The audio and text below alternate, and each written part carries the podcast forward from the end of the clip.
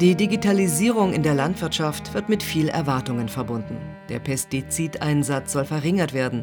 Die Digitalisierung könnte helfen, den negativen Folgen des Klimawandels zu begegnen. Neue digitale Pflanzroboter könnten mehr Vielfalt auf den Acker bringen. Und dem globalen Süden könnte geholfen werden, mit digitalen Lösungen ihre Ernten zu steigern und damit den Welthunger zu verringern. Ernteverluste, Verschwendung und Überproduktion würden verringert werden, wenn man präziser für die Endverbraucher produziert. So die Heilsversprechen der Industrie, die man immer wieder hört. Was müsste politisch geschehen, damit sich die geweckten Erwartungen an die Digitalisierung der Landwirtschaft auch einlösen?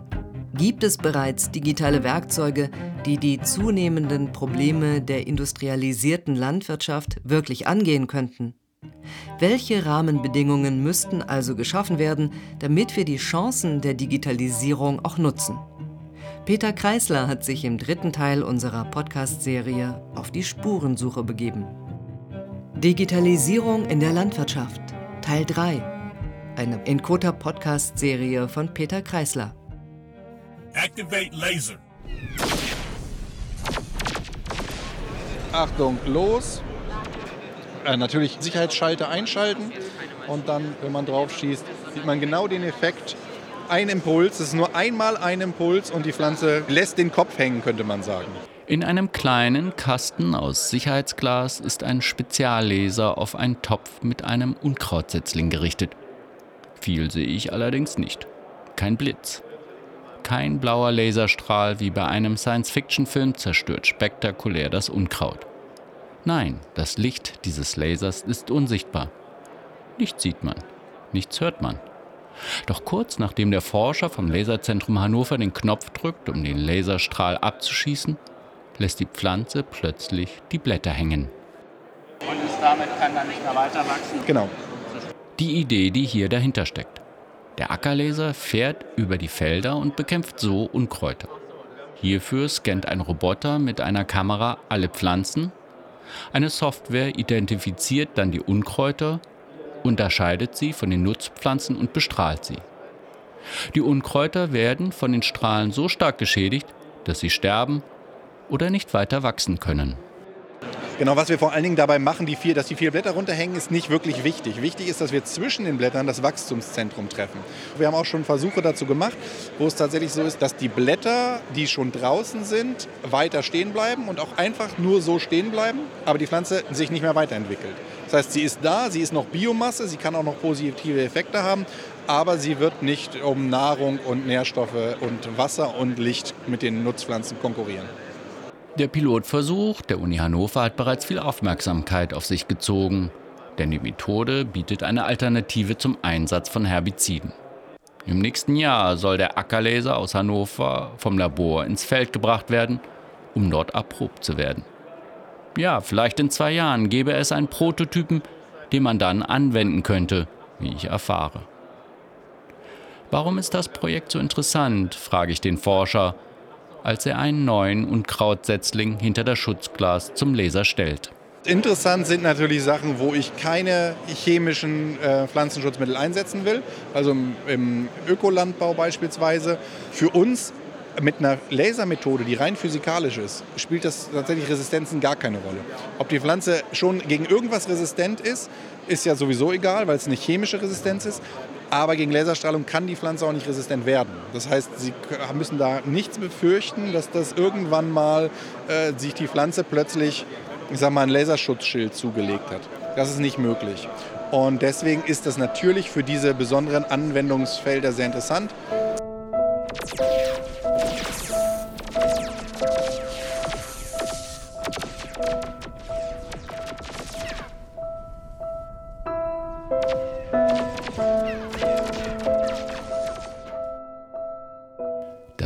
Pflanzen sich nicht einen Laserschild zulegen können, wie der begeisterte Wissenschaftler vom Laserzentrum erklärt, stimmt natürlich.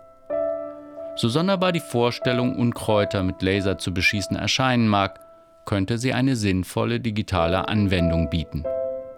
Für die konventionelle Landwirtschaft ist diese Lösung besonders interessant. Denn in meinen Gesprächen mit führenden Pestizidherstellern zeigt sich, dass gerade die Entwicklung von neuen, wirksamen, nicht gesundheitsschädlichen und gleichzeitig umweltverträglichen Herbiziden extrem schwierig und teuer ist. Händeringend wird weltweit nach einem neuen Pestizidwirkstoff gegen Unkräuter gesucht.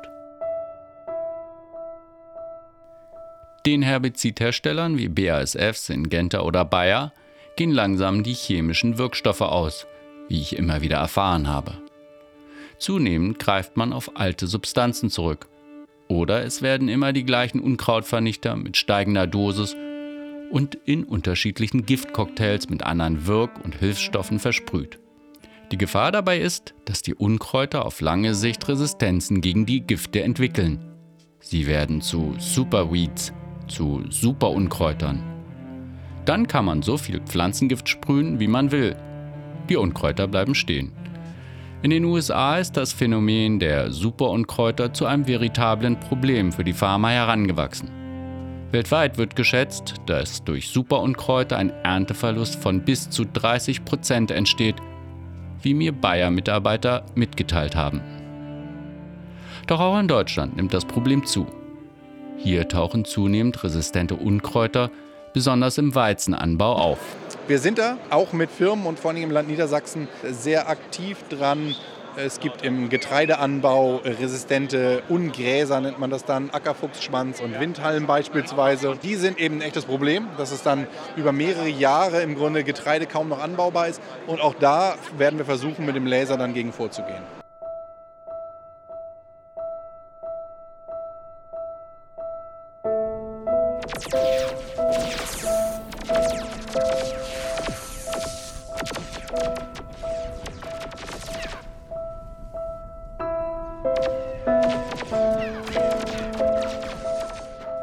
Nach den Forschern im Labor wollte ich auch mit einigen konventionellen Bauern ins Gespräch kommen. Wie sehen Sie das Thema?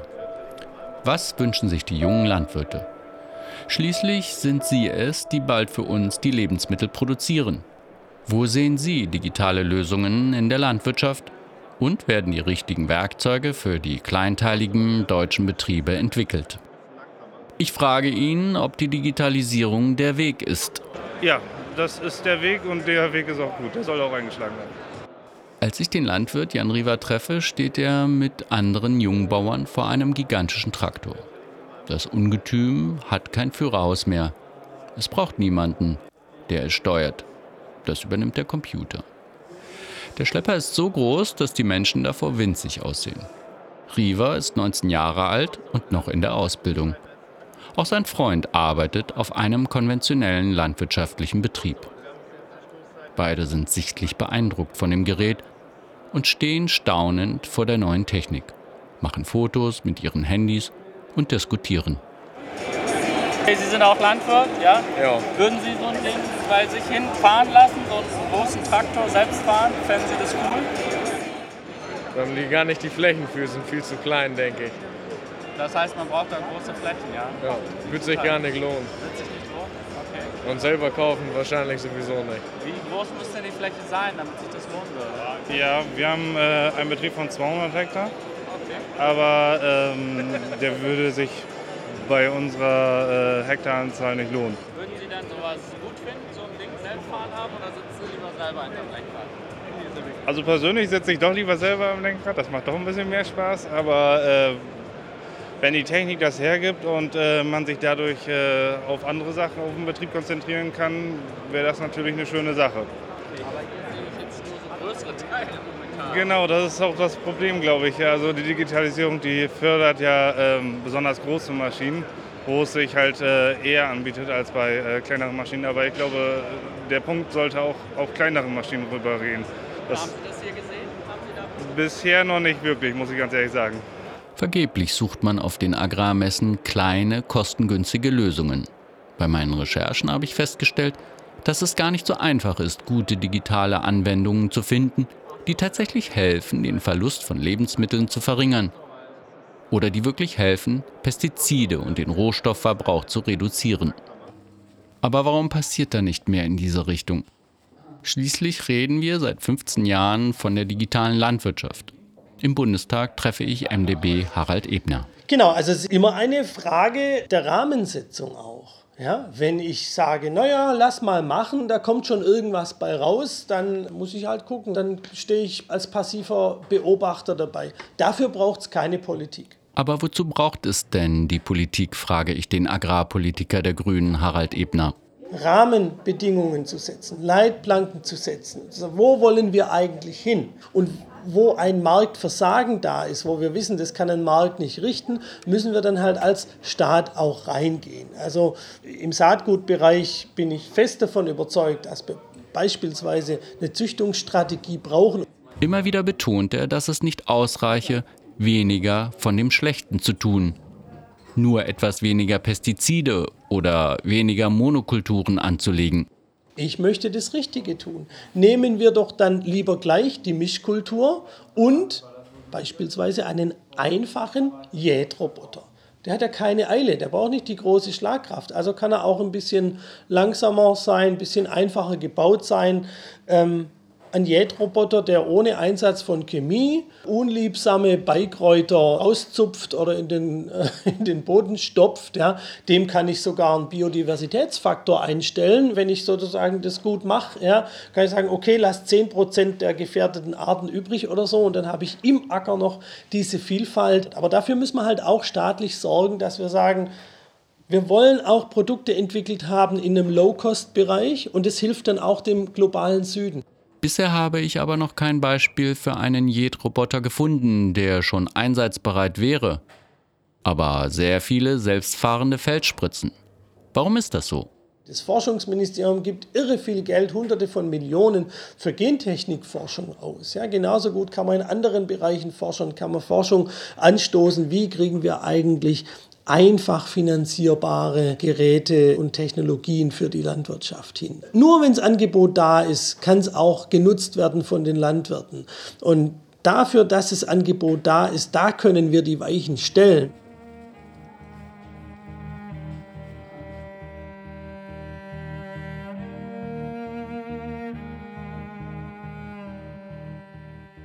Ein Positivbeispiel der Digitalisierung zeigt mir Doreen Hafenstein vom Verein Nahrhaft. Sie entwickelt Apps für Verbraucher, Großküchen und Landwirte. Es ärgert sie, dass zu viele Lebensmittel weggeschmissen werden oder dass sie um die halbe Welt transportiert werden, obwohl doch vieles auch hier wächst, zum Beispiel Äpfel.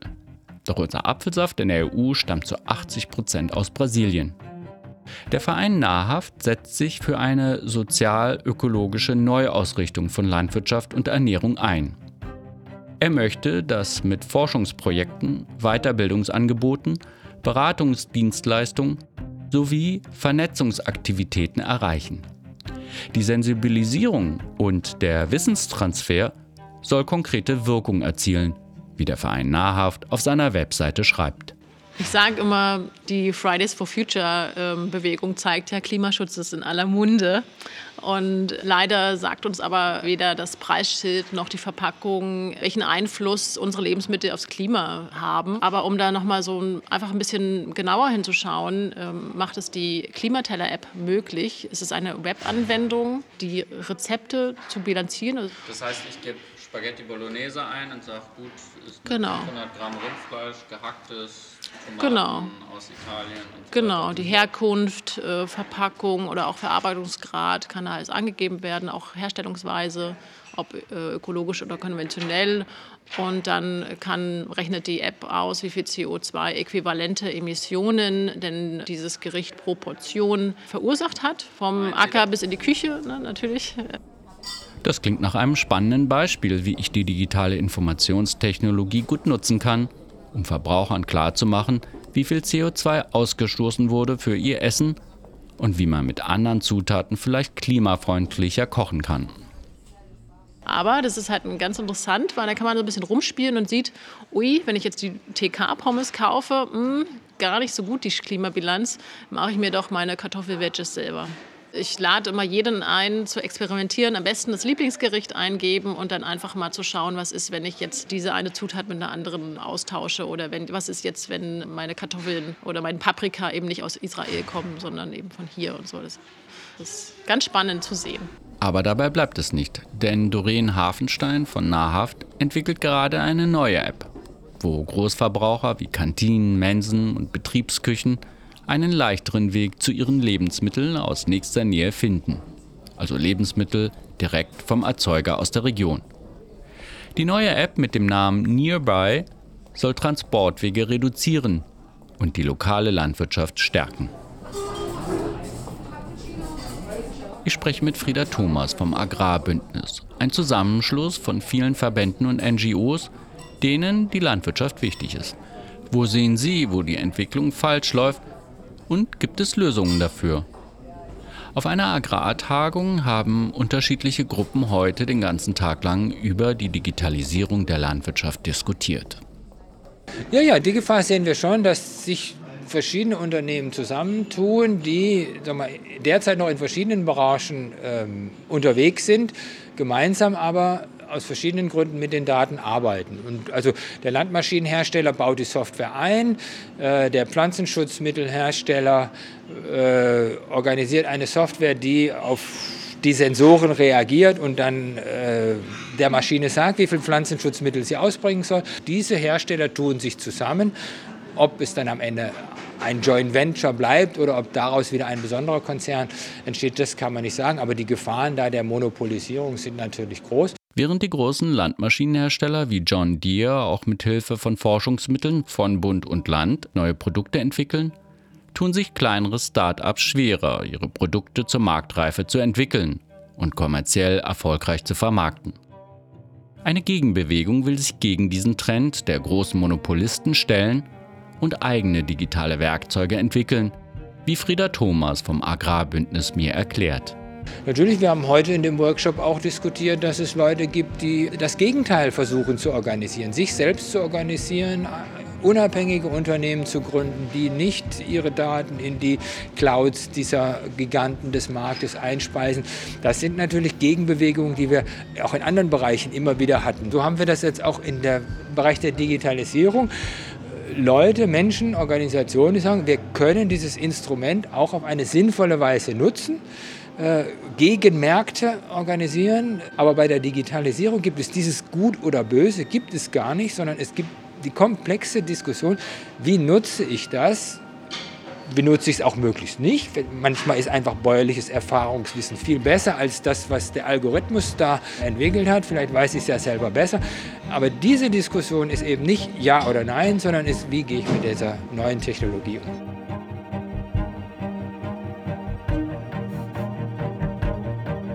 Digitalisierung in der Landwirtschaft Teil 3 Ein Encota-Podcast von Peter Kreisler. Es sprachen Barbara Becker und der Autor. Musik Zoe Keating und Julian Fried. Redaktion Lena Michelsen. Dieser Podcast wurde gefördert durch das Umweltbundesamt und das Bundesministerium für Umwelt, Naturschutz und nukleare Sicherheit. Die Mittelbereitstellung erfolgt auf Beschluss des Deutschen Bundestages. Die Verantwortung für den Inhalt dieser Veröffentlichung liegt bei den Autorinnen und Autoren.